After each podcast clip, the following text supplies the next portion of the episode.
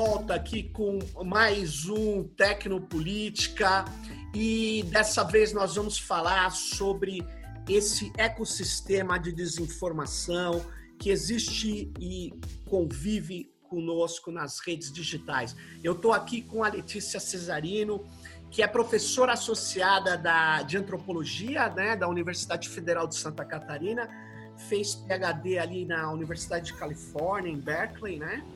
E muito obrigado por você participar aqui com a gente, Letícia. Valeu. E a gente, como em todo Tecnopolítica, nós já começamos com uma questão.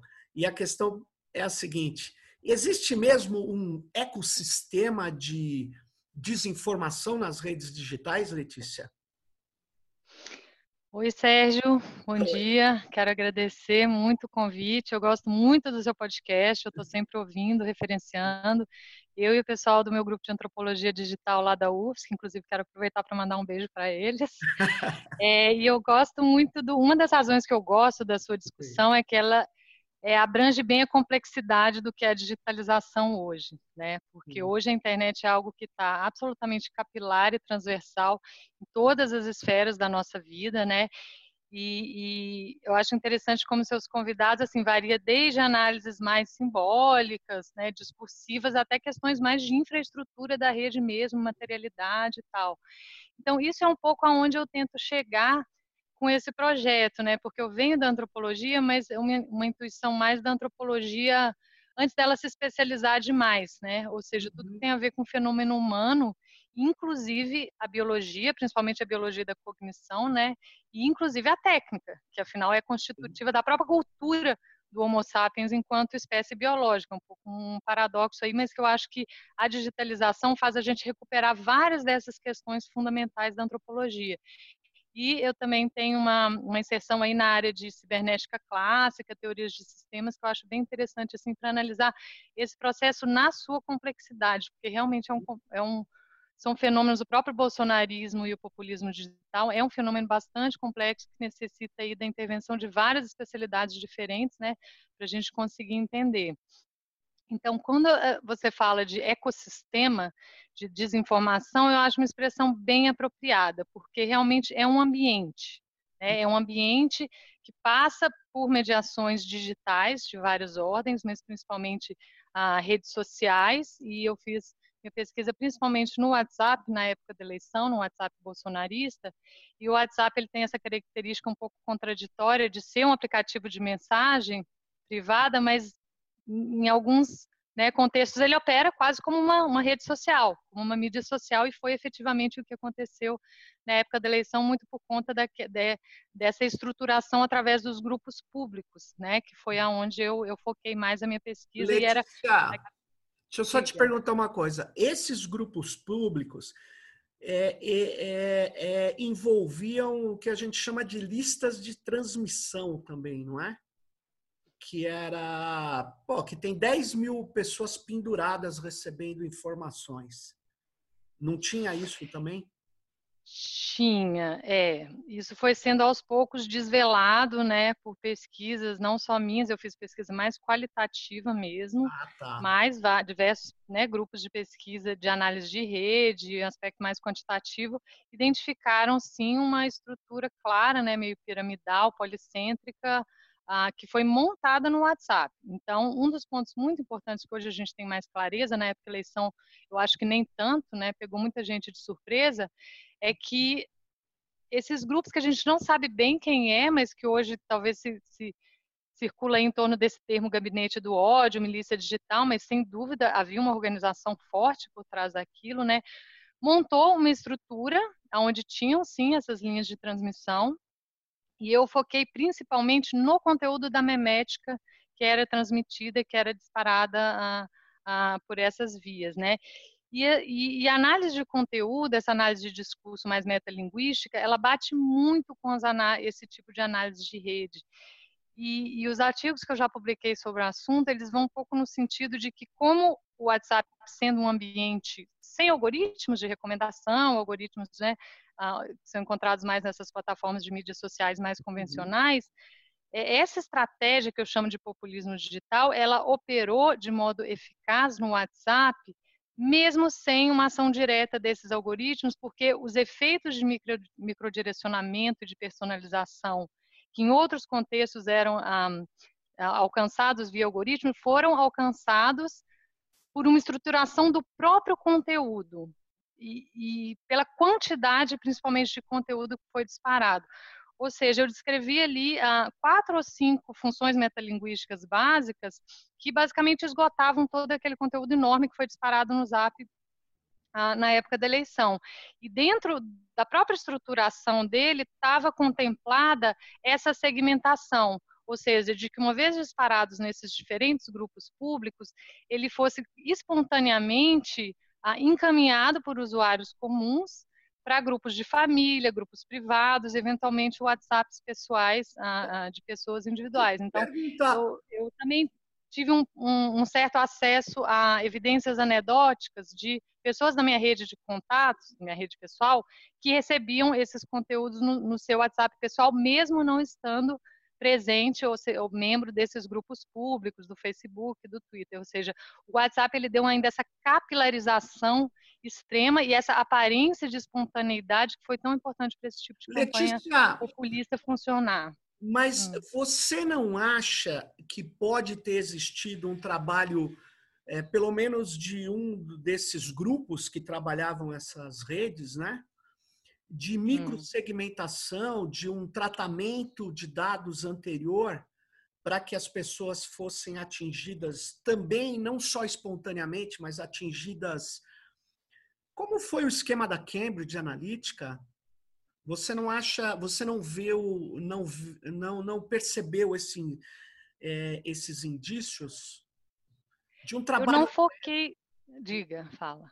Um trabalho prévio de tratamento uhum. dessas informações depois de você, principalmente com os números de telefones que vinham do, do, do uhum. exterior, ou seja, eles deveriam ter cadastros microsegmentados e atingiram pessoas é, com mensagens dirigidas, é isso que eu quero dizer. Ou foi uhum. só nessa espontaneidade, assim? O que, que você... Então, eu acho que a gente tem que ver evidências que vão. Esse aqui é o problema, elas vão aparecendo aos poucos, porque foi um, algo muito obscuro, né? E, e é muito mais para investigação judicial do que para investigação acadêmica, muitos desses. Né, como a gente está vendo agora. Mas há evidência, assim, por exemplo, de pessoas que foram incluídas, tiveram seus celulares incluídas em grupos sem sua permissão, né, a sua revelia, tudo indica que havia assim uma certa organização no sentido na época se achava planilhas né, organizadas, zapbolsonaro.com, segmentadas por ah, gênero, por exemplo, homem e mulher, região geográfica, isso eu encontrei sim. Então, existe, eu não conheço um estudo sistemático sobre uhum. isso, mas tudo indica que teve, teve esse aspecto sim. Eu, pela minha inserção no campo, eu acabei focando mais ah, nessa estratégia que não é que ela era espontânea. Essa, essa é a grande questão, porque o populismo digital, como estratégia eleitoral, do modo como eu entendo a partir da cibernética, ele é um direcionamento discursivo um pouco paradoxal, porque ele se replica enquanto espontaneidade. Né? Hum. Ou seja, é uma gramática de entender o que é política, o que são os nossos problemas, quais são as soluções para os nossos problemas do Brasil, que ele meio que hackeia insatisfações ah, difusas que as pessoas têm, né? que elas não estão mais projetando para o sistema político clássico para a imprensa, para a academia. Então, é uma gramática que, que hackeia essa espontaneidade. Então, ela não é totalmente espontânea. Eu acho que a gente precisa ter uma outra linguagem para entender esse fenômeno. Hum. E eu, isso é o que eu achei mais interessante. Eu foquei nisso, mas o direcionamento na, no design dos memes era muito claro. Eu vou dar um exemplo, talvez que fica hum. mais claro. Eu analisei muito a memética na época que foi disparada depois do Ele Não que foram uhum. aqueles protestos, né? Que era quando a campanha Bolsonaro é, começou a focar no, no eleitorado feminino, que naquela época ainda não tinha embarcado de modo importante na campanha.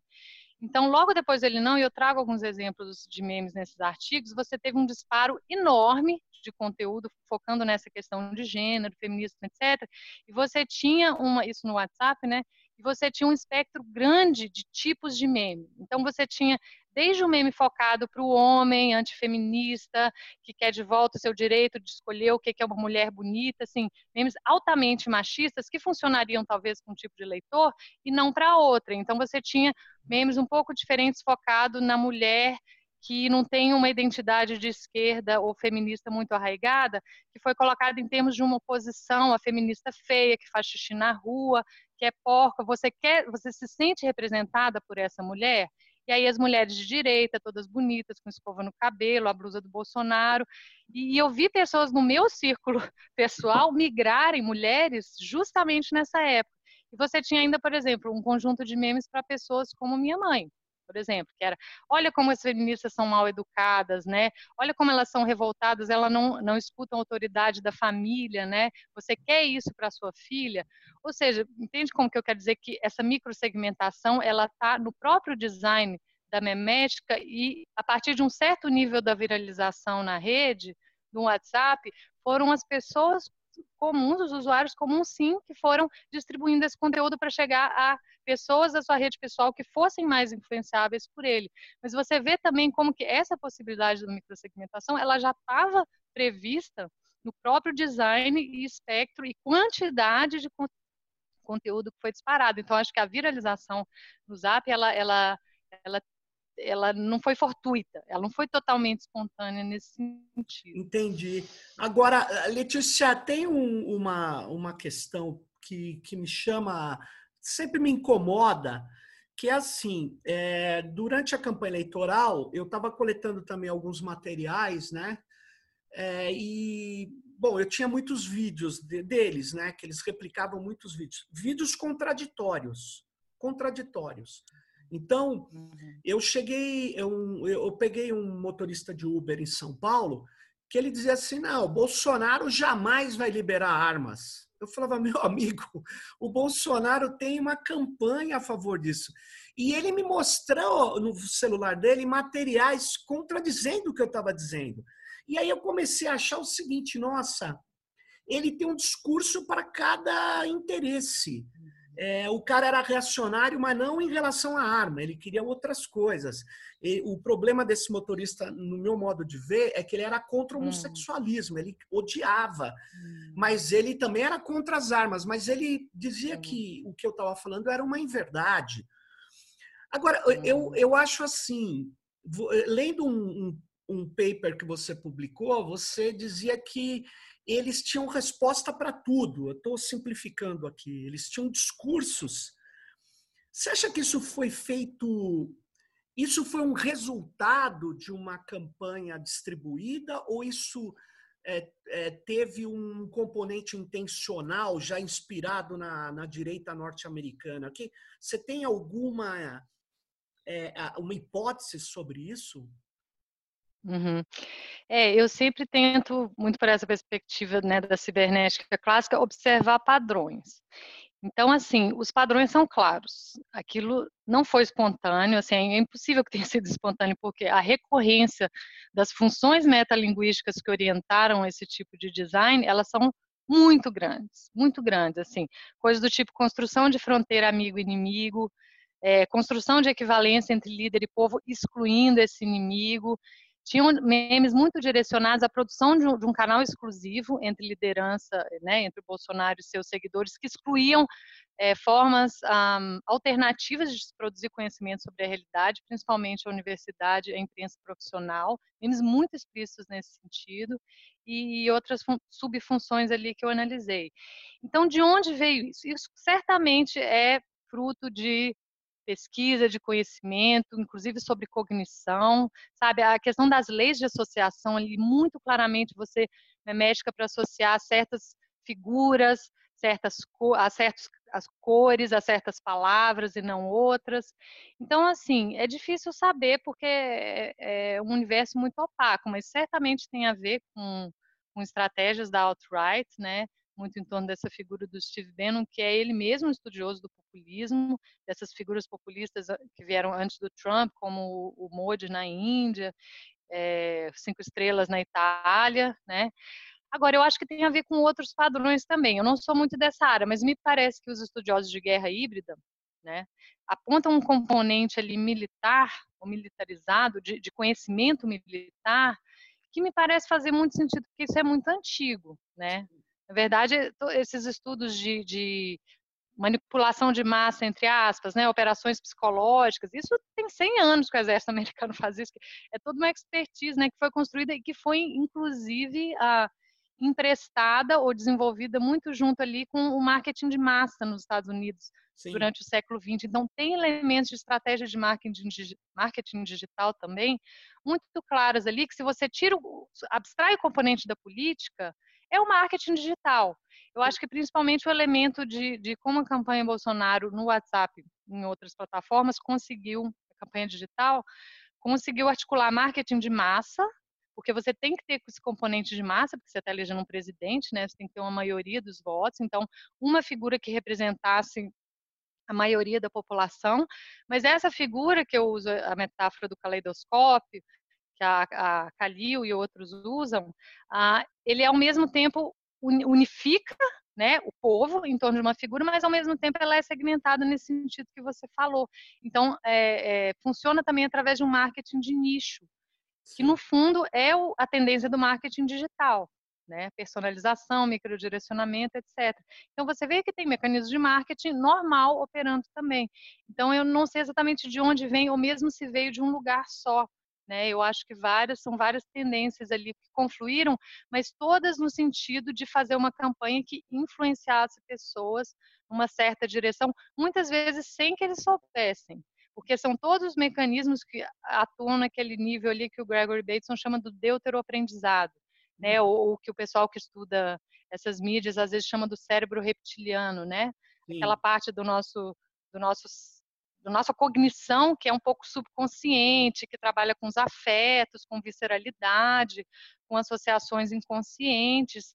Né? Então, para mim, estava muito clara essa intenção ali, sem dúvida é alguma. Porque, porque eu vejo muita, muita, vou dizer, similaridade entre a campanha, uma fase da campanha do Bolsonaro aqui no Brasil e a campanha da direita americana, essa direita nova, essa alt-right alternativa, os neorreacionários. Eu vejo, inclusive eles têm um padrão aqui, é que eu queria lembrar que o MBL ele era bolsonarista até pouco tempo e ele trabalhou nessa uhum. campanha. O MBL tem uma direção própria, não é a mesma do Bolsonaro. Eu uhum. acredito que seja bem diferente, mais ou menos. Na campanha era muito parecida. Mas, por exemplo, ele tem aquele discurso do Milo Yiannopoulos. Entendeu? Uhum. É assim, ele coloca um gay para atacar os gays, um negro para atacar os negros. Ele é um padrão que, que não, é. É, não acredito que que não foi inspirado nessa lógica norte-americana ou de tentar transformar os jovens em imbecis, porque a, nas listas do Fortran nos Estados Unidos, uhum. qualquer imbecil que comemorasse o patriarcado, o machismo, a, a, a gargalhada quando um, um, cadeirante caía na rua, é, esse ato de preconceito tal passou a ser entendido como uma extrema defesa da liberdade de expressão, né? Que, aliás, eles fazem isso, né? Por que, que eu não posso ser preconceituoso? Está tolhendo a minha liberdade de expressão. Eles começaram a, a fazer isso em, em larga escala, eu acho.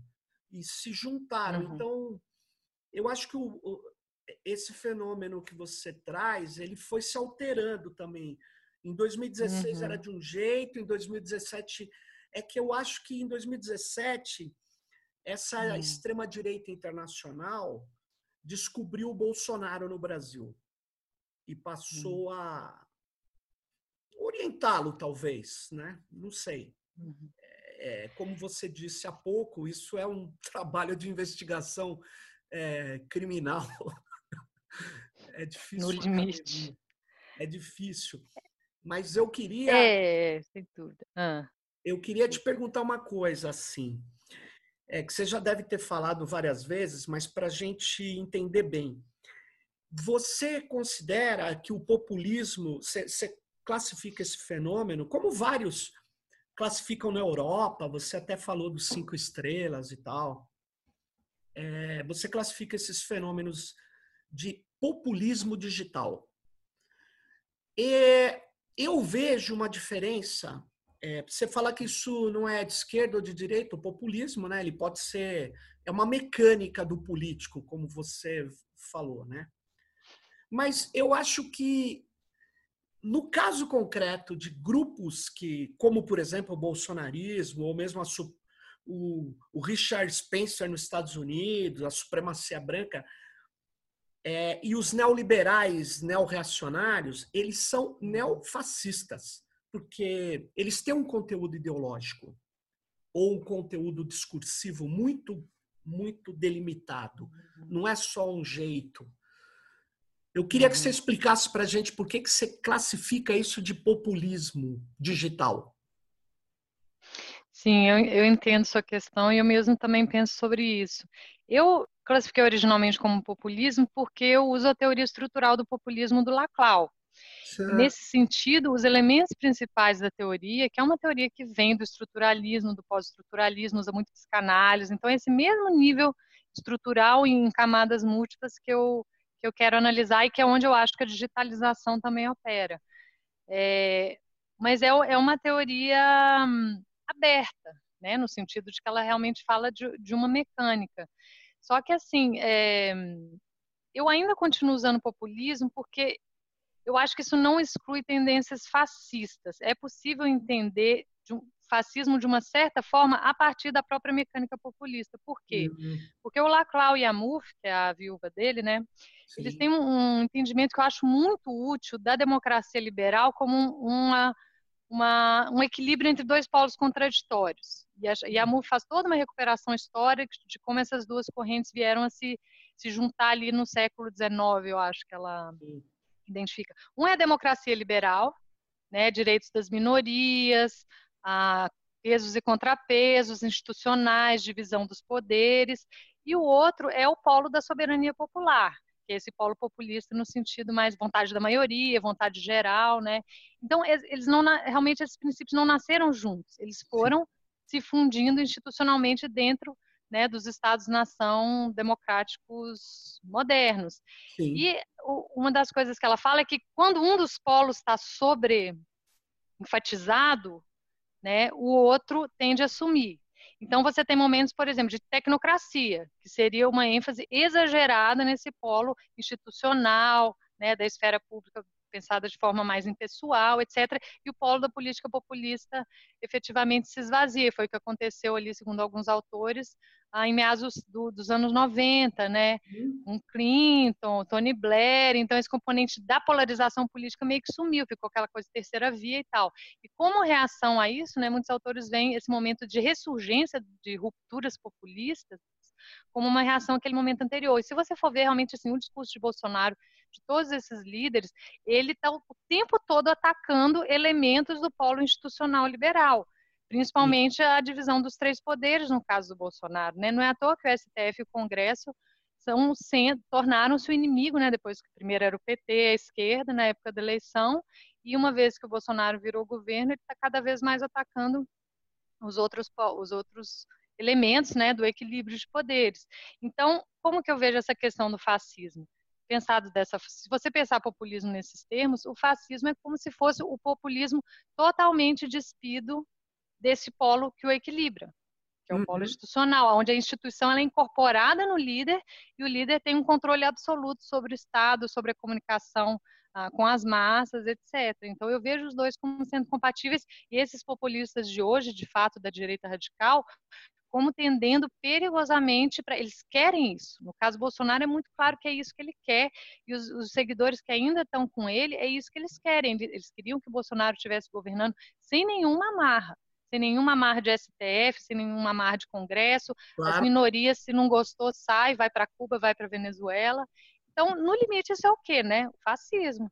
É porque eles ainda não conseguiram Sim. implementar, mas se deixados, né? Porque as instituições estão segurando, a imprensa está segurando, a esfera pública, outros grupos da direita, como você mesmo mencionou, acabaram abandonando o barco, mas podendo, ele se tornaria um líder fascista, porque a direção é claramente essa, sem dúvida. É porque hoje, eu lendo o, o, o que o que é a base dessa a, a base econômica dessa da doutrina econômica de, desses populistas todos é, eles são neoliberais o neoliberalismo ele está se mostrando a cada dia é, intolerante com a democracia ele está você pega textos dos neoliberais é, eles estão cada vez mais extremistas mais radicais e veja, os, esse populismo digital, né? É, é, difícil você ter exemplos de esquerda ou democráticos. É, é eu, eu até estou falando isso hum. para ver se você é. me esclarece aqui, nos esclarece, mas eu vejo dificuldade, por isso que eu, eu claro, eu, o que você aponta do populismo, sem dúvida, são técnicas populistas, né? mas elas são, elas foram absorvidas e são executadas por por essas figuras que todos eles são neoliberais, é com gradações, né? Mas são neoliberais assim que têm é, uma uma ideia que a democracia atrapalha. Então é, e eles se juntam, olha que curioso, ao fundamentalismo religioso que era um sonho do Hayek, eu acho, porque se eu for, uhum. se eu for lembrar, é, a própria Andy Brown, agora com o livro Nas Ruínas do Neoliberalismo, ela mostra que, o, que, o, que essa história de não, neoliberal é, é como liberal, é, é, nesse sentido do senso comum, né? é liberal nos costumes e tal, e que não tem nada a uhum. ver, porque o neoliberalismo falar, é, exigia que tudo fosse conduzido ao mercado e às empresas e os valores devem governar as pessoas, né? Então, essa ideia de destruir o debate racional baseado em fatos e acentuar os valores, Deus, pátria, família, é uhum. muito compatível com o neoliberalismo que hoje flerta com um totalitarismo. Por isso que eu, que eu vejo essa jogada é, uhum dessas lideranças que é, é, são também neofascistas, né? Porque eu, eu, eu, falo neofascista, Letícia, porque vários teóricos falam, não, o fascismo precisa de partido. E esses caras não uhum. necessariamente uhum. têm vínculo com partidos, né? Basta ver o Bolsonaro. Uhum. O Bolsonaro inventou o PSL, que uhum. deputado, e agora é, enfim, é, uma, é uma, um, um, problema, né? Um problema que, que incomoda. Que... E você acha, Letícia, que o bolsonarismo ele tem né, nessa sua. Eu sei que você fez uma análise mais de discursiva ou mimética, como você bem falou, mas você, você hoje olhando assim, na sua opinião, assim, uma, é, a sua percepção, quem que sustenta o bolsonarismo na sociedade?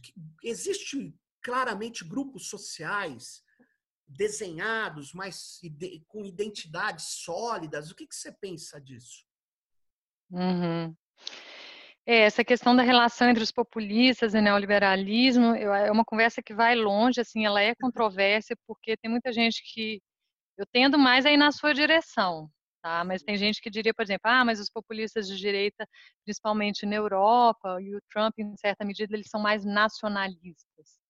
Mas eu não acho que isso seja critério suficiente para dizer que eles não são neoliberais, porque né, o neoliberalismo ele não é uma coisa só. Como a internet nunca foi sempre a mesma coisa, ele vai mudando. Né? E eu vejo também, aí eu concordo com você, a Wendy Brown também vai, a discussão dela vai nesse sentido, do neoliberalismo estando cada vez mais se encontrando com o que talvez fosse a sua vocação original mesmo, de ser autoritário.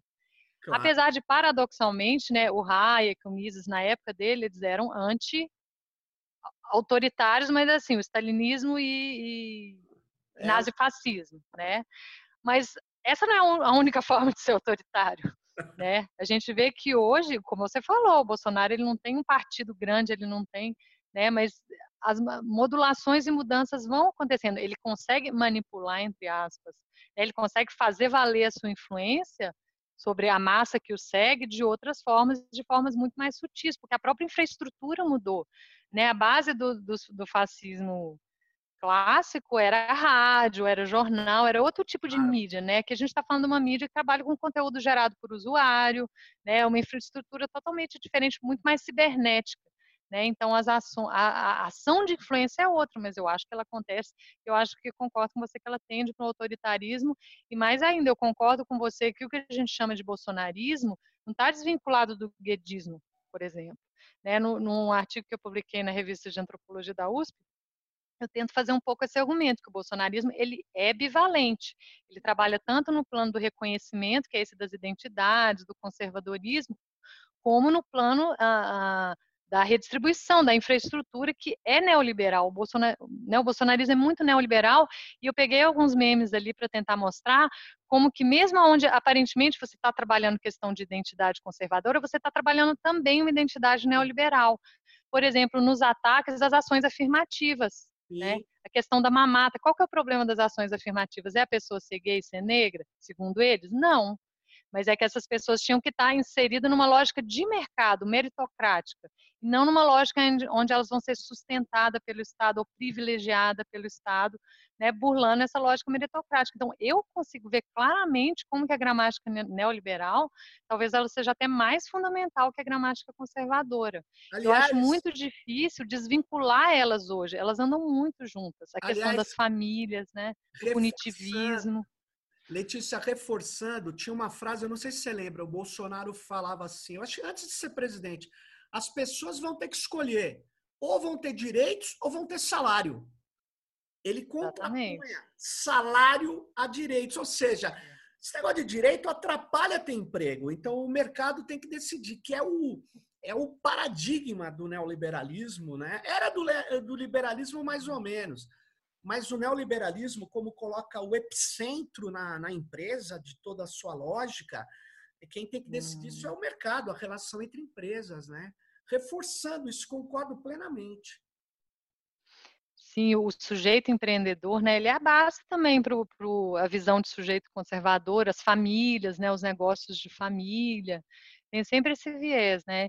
E, e aí já podemos passar para a sua pergunta que tem a ver com isso. A base do bolsonarismo, enfim, o bolsonarismo, talvez pensado num sentido estrito, como o apoio que hoje parte da população dão para o Bolsonaro, ela de fato parece ter diminuído, né? Todas as pesquisas quantitativas mostram isso. Quando o Sérgio Moro saiu, uma camada, né, do bolsonarismo da época da eleição também foi deixando, e então foi reduzida, assim, em termos desses termos mais estritos. Mas se a gente pensar o bolsolavismo, guedismo, digamos assim, o que isso representa de forma mais ampla, né, eu acho que isso é maior que o apoio que o Bolsonaro tem hoje.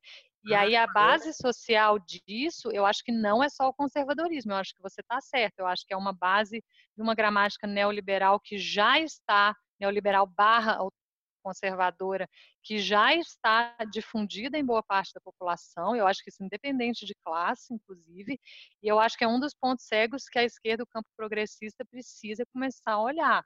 Eu acho que tem várias pessoas falando isso, né? Mas aquela velha posição de, ah, neoliberalismo, né? Você vê só como uma política econômica, né? Entendo. Claro que, enfim, temos que ser contra políticas de austeridade, etc. Mas a gente tem que ser muito mais inteligente e estratégico em termos de acessar essa gramática neoliberal mais popular, porque ela existe e ela está aí, né? Ela é Ela sustenta o bolsonarismo também. Você acabou de dizer que ela é interclassista, é isso, né? Ela está em todas as camadas sociais. Sim, eu acho que sim. A ideia do empreendedor, por exemplo, de, de, você vê motoristas de Uber satisfeitos, entre aspas. Pelo menos eu faço meu horário, né? Pelo menos isso são relatos que, que existem. Mas ao mesmo tempo, né, sei lá, os entregadores de aplicativo, eles estão contestando os excessos do neoliberalismo, mas em termos de, de, inflexões dentro dessa própria gramática neoliberal, muitas vezes. Né? Eles não querem voltar a ter patrão necessariamente. Né? Isso é uma pauta da esquerda que funcionou ali no século XX. Eu acho que a gente tem que ser criativo de tentar né, modular isso para a realidade de hoje. Né?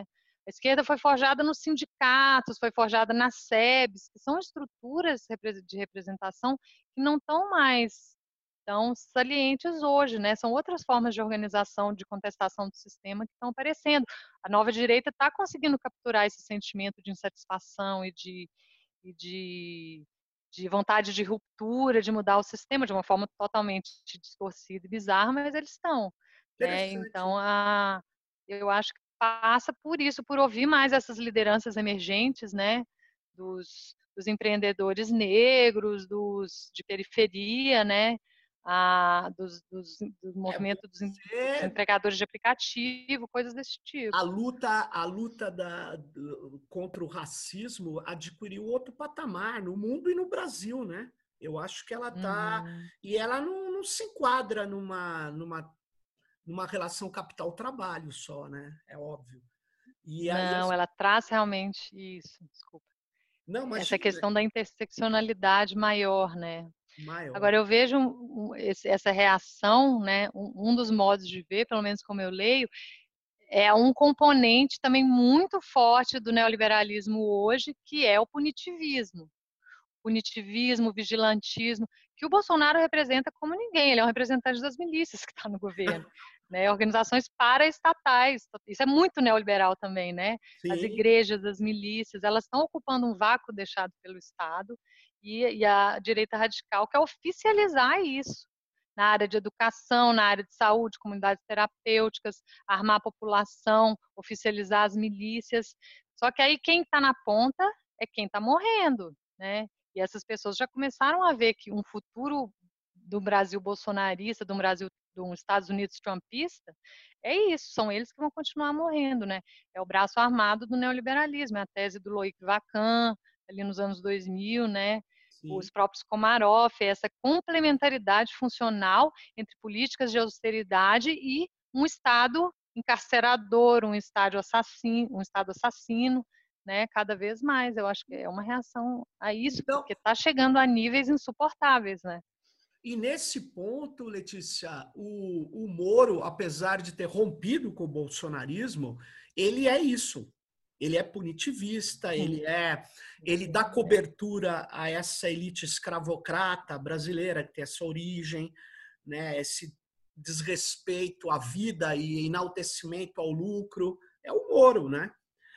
Você acha então que essa essa esse caldo, vou chamar assim, de cultura populista é maior que, que o bolsonarismo no Brasil?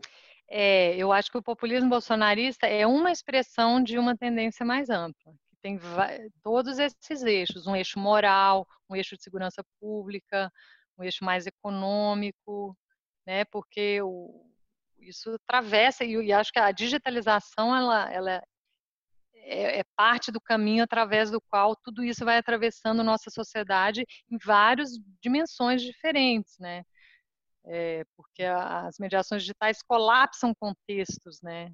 Sim. Reorganiza, assim, uma reorganização muito grande que a gente está vivendo e, infelizmente, ela está sendo liderada por esses setores, né? Sim. É um sim. horizonte aberto que, que acho que os setores progressistas tinham que estar tá lutando mais. A gente está totalmente isolado.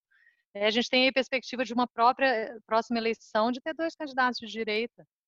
Moro, Bolsonaro, Bolsonaro, Huck, sei lá. É, vai. Eu é. acho que é um...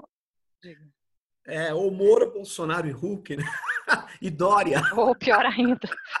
É, pois é, então. Sabe que o, é... é existiu em São Paulo uma coisa que foi muito curiosa. Ah, eu não vou me lembrar o ano exato, mas o governador, então governador Geraldo Alckmin, resolveu fechar escolas em São Paulo. Com essa lógica neoliberal também, de que uhum a escola ela não tinha lá um número adequado de alunos, professores, etc., hum. e resolveu fechar. E, na verdade, por trás tinha várias acusações de que eram imóveis que seriam vendidos para especulação imobiliária, enfim. Isso é até irrelevante. Mas o fato que um menino aparece num vídeo e fala assim: se tem uma coisa que não melhora a educação, é fechar a escola isso explodiu, porque é uma frase de impacto, mas é uma frase que tem um quê de, de vamos dizer assim, de correção muito grande, né? Aí você vai melhorar a educação, eu vou fechar as escolas. Quer dizer, o que, que é isso, né? E hum. as, os estudantes ocuparam as escolas. E a classe média, eu vi isso muito, eu vi pessoas assim que uh, parando de carrões, assim, parando numa escola e falando com a meninada, o que, que vocês precisam, eu estudei nessa escola e tal, né? Foi a primeira hum, grande derrota do Alckmin no, no, no Tucanistão, como era conhecido o estado de São uhum. Paulo. Foi a primeira grande derrota. E aí o Alckmin pegou e pegou um cara do judiciário paulista, porque os juízes começaram a impedir que a PM invadisse as escolas ocupadas, por se tratar de é, menores de idade, como se diz. Então, uhum. Eh, o juiz falou: não pode, vocês têm que fazer de outro jeito. Aí, o que acabou acontecendo é que o Alckmin nomeia um juiz, um desembargador influente em São Paulo, ex-presidente do Tribunal de Justiça, como secretário de Educação. O cara não tinha nada a ver com isso. Esse desembargador, ele escreve um artigo na Folha que é uma peça da doutrina neoliberal, que ele diz quem deve educar as pessoas são as famílias. Então, e uhum. isso é o tucanato.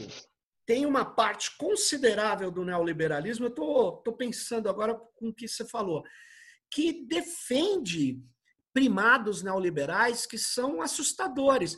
E aí, provavelmente, esses caras é que deram aquela massa de votos a mais para o Bolsonaro, né? Porque uhum. ele tem uma ligação, né? O liberalismo é muito profundo mesmo, né? interessante essa situação que a gente está vivendo. É, e a gente, é, a gente uhum. tem que superar como, né? Esse que é o problema. é, eu acho que tem que entender melhor como que essa gramática se entranhou na nossa sociedade e adaptar a agenda da esquerda à realidade. Né? Se a gente está falando de eleição, de construir liderança, de, de mudar a direção para onde as coisas estão indo, Claro que tem um nível de organização mais espontânea, comunidades e tal, mas tem esse nível da política eleitoral que tem que ser olhado com mais cuidado e com mais inteligência, com mais estratégia. Eu, por exemplo, tenho, um, tenho simpatia pela ideia da renda básica universal, essa agenda, claro. porque ela vem de dentro do neoliberalismo, né? de certa forma você está aceitando que o modelo do século XX não, não vai voltar, né? o pleno emprego, e o... mas Sim. é uma realidade né? Então, mas é um primeiro passo para começar talvez a deslocar, né? Fazer uma torção na, gra na gramática da esquerda e o modo de entender ah, os problemas do neoliberalismo e propor soluções menos injustas, né? Ah, que passe por esse tipo de novidade que ressoa com a população, que ressoa com com vários níveis, né, vários segmentos sociais, sem deixar de lado, obviamente, a defesa dos serviços públicos básicos, que essa é a diferença entre né, a defesa de renda básica da esquerda e, do, e dos neoliberais. É que... Os liberais querem substituir tudo por voucher, né, na iniciativa privada. E, e, e, a gente tem que manter um equilíbrio da, da, das instituições, da coisa pública, né, realmente funcionando, porque senão daqui a pouco a gente não tem nenhuma sociedade mais. Né? A gente só tem grupos segmentados e cada um com as suas mediações de mercado e seus pequenos nichos e, e, ou seja, totalmente contraditório com a ideia do Bolsonaro de, de nação e de unir a nação, que no, no fundo é só um verniz. Né? De é, nacionalista ele não tem nada. O nacionalismo deles é o nacionalismo que a gente chama dos militares, né? nacionalismo da ordem. Eles não, eles não querem o desenvolvimento efetivamente autônomo das pessoas aqui eles acham que nosso uhum. papel é, é um papel como de militar mesmo, sabe? Se você está naquele, naquela, naquele local, você tem que guardar aquele local, é a sua missão. E os militares acham que nós temos. Nossa, já, já li cada coisa absurda, mas enfim, eles acham que tem que garantir a ordem e a nossa subordinação aos Estados Unidos. Por isso que o militar hoje não se incomoda de ter uma bandeira americana descendo a rampa do Planalto, que é em qualquer país. Por exemplo, na Turquia do Erdogan, um cara autoritário, etc. É impossível você ver a bandeira americana descendo ali do lado do poder político. Isso é impossível. É, mas aqui é possível, porque é, os militares brasileiros, eles são isso, eles são é, o termo, um jargão, mas ele é um jargão que pode ser usado academicamente porque ele é muito, muito preciso. Eles são entreguistas. Uhum. Esse que é a questão, né? Mas Sim, legal. É, Ai, desculpa, está acabando o tempo. Não, não, só um último comentário sobre essa questão do, desse nacionalismo. Eu vejo muito entre os seguidores do Bolsonaro uma naturalidade, eles veem com naturalidade essa submissão, esse atrelamento do Brasil aos Estados Unidos, Israel né? Porque eles têm uma ilusão de que serão tratados como iguais, né? Apesar de saber que os Estados Unidos é mais desenvolvido, é como se fosse um patrono, né? Um patrono mais rico, mas que vai cuidar, ajudar a cuidar, cuidar da gente, que a gente sabe que não é verdade. Né? Tampouco é uma grande ilusão eles também. Não assistiram Bacurau, mas... que tem uma cena muito boa. Fala, eu sou é. branco. O cara, como você é, é. branco? É. Exatamente, pois é. é. Ah, mas, Letícia, a, a, última questão aqui, assim. Você que falou, você estudou muito essa, essa, essa linguagem do meme ali, né? Essa, até você falou desses padrões e tal.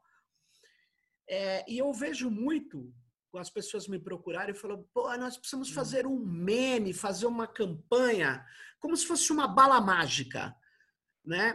É, eu queria que você hum. falasse isso para a gente fechar aqui.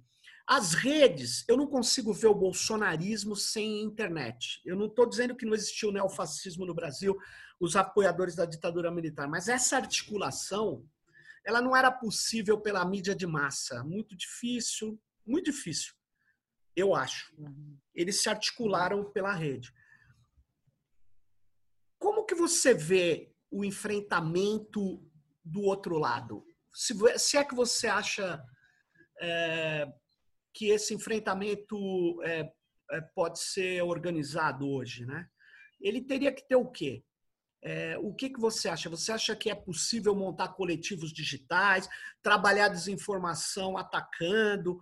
Você tem alguma pista, alguma ideia sobre isso? Apesar que isso não é uma pergunta para pesquisa, é uma pergunta de, quem está olhando para frente. Muitas vezes o pesquisador não precisa fazer isso. Mas é uma pergunta para a Letícia e não para a pesquisadora Letícia. O que, que você acha? Uhum. É, eu penso muito sobre isso. Essa pergunta costuma aparecer, né? Eu acho que são várias camadas aí.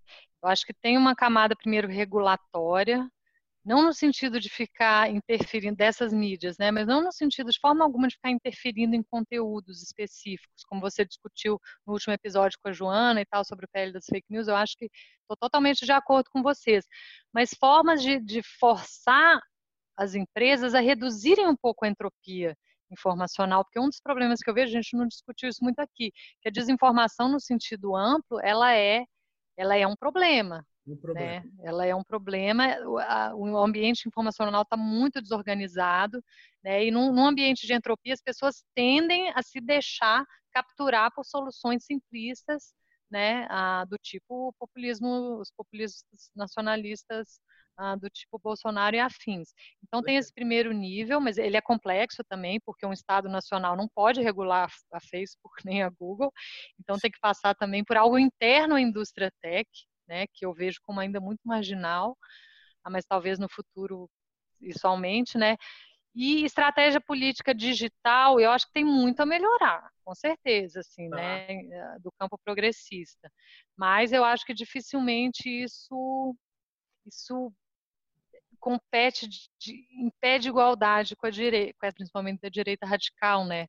Porque o que eles fizeram, tem que ver na próxima eleição se vai continuar, a beira muito essa zona cinzenta entre a legalidade e a ilegalidade, a ética e a falta de ética, e não só o gabinete do ódio, a milícia digital bolsonarista, eu acho que o MBL, por exemplo, faz estratégias ali que não, não, não são exatamente ilegais, mas eu acho altamente antiéticas. Por exemplo, fazer áudios de WhatsApp imitando a voz do Bolsonaro, como se fosse o Bolsonaro direcionado a grupos específicos. Já foi, né, tem um vídeo onde um colaborador deles admite ter feito isso durante a eleição. Eu acho surreal e esses meninos acham isso normal, engraçado até. Né? Então, eu não quero a esquerda né? A minha visão de esquerda não passa por isso. Claro. Então, eu acho que melhorar a estratégia digital, sim, mas competir, se isso implica competir de pau a pau com eles, não, não vamos né? competir Até... pau a pau nas redes dessa forma.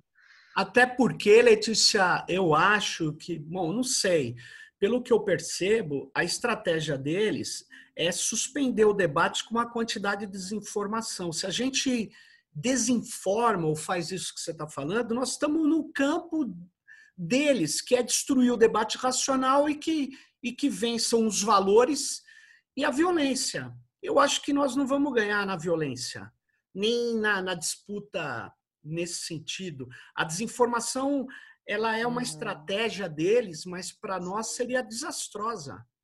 Concordo. Plenamente. Sim, eu acho. Isso, eu acho que a gente tem que partir do pressuposto que a desinformação existe, vai continuar, até porque ela não é algo só da política, ela é algo, eu vejo como sendo algo de uma entropia que a digitalização naturalmente gera. Eu acho que isso vai se reacomodar em algum momento, mas a gente está num momento muito de desorganização grande. Então a gente tem que ah, desenvolver uma gramática relativamente simples, mas que tem alguma complexidade palatável para as pessoas, mas que tente trazer essa complexidade do real, mas que ajude as pessoas a organizar cognitivamente o seu mundo, né? O que é política? Quais são os problemas que a gente enfrenta? Quais são as soluções para os nossos problemas coletivos, né? E que tente recosturar o tecido social que está muito fragmentado. Né? Então, acho que tem um potencial para isso, principalmente quando as pessoas começarem a se cansar dessa gramática do direito. Porque eu acho que talvez isso já tenha começado um pouco, né? Muitas vezes vem o Bolsonaro hoje mais como um fator de desestabilização do que como um fator de estabilização que era o, de ordem, né? Como foi colocado ah, durante a campanha. Então, tem muito a trabalhar nessa frente aí, digital, mas eu acho que não pode ser a única. Inclusive, offline, eu acho que a gente tem que retomar a, as formas de mobilização, conversas, pesquisa no mundo offline também. Zona rural, eu acho que é um vácuo gigante na pesquisa que se tem sobre direito, inclusive assim que a pandemia acabar, vai ser a minha nova frente de pesquisa, né, que é muito uhum. focada em zonas urbanas, etc. Eu acho que tem muito trabalho a ser feito ainda. Muito bem, Letícia, obrigado por você ter participado aqui com a gente. Você vê, né? É, a gente tinha, a, a, gente tinha não, tem um monte de coisa que a gente só tocou muito superficialmente, mas é isso, nesse tempo curto, mas eu acho que mostra que temos uma agenda aí, seja teórica, seja prática, intensa e grande, gigantesca para tratar, né? Muito obrigado pela sua participação aqui nesse Tecnopolítica. E tchau para você, tchau para todos e todas que estão nos ouvindo e até o próximo Tecnopolítica. Tchau. Tchau, Sérgio. Tchau, gente. Obrigada de novo. Até a próxima.